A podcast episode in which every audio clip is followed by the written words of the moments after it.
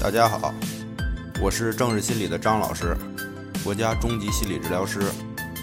今天给大家讲解一下，就是强迫症中我们焦虑的那些问题，到底会不会发生？我想说的是会发生，而且是一定会发生的。这样有的人听了可能会更焦虑，有的人可能就平静了。所以焦虑的我们，恰恰是缺乏了一种从容的能力。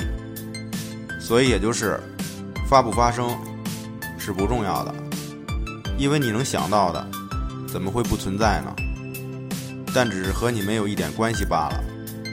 我们不是要预测问题，而是对于不同情况采取相应的做法，这样就不会陷在问题里了。有的人会认为强迫症中重要的是情绪，因为没有强烈的不安，问题是无所谓的。而我想说的是。没有问题，怎么会凭空的担心不安呢？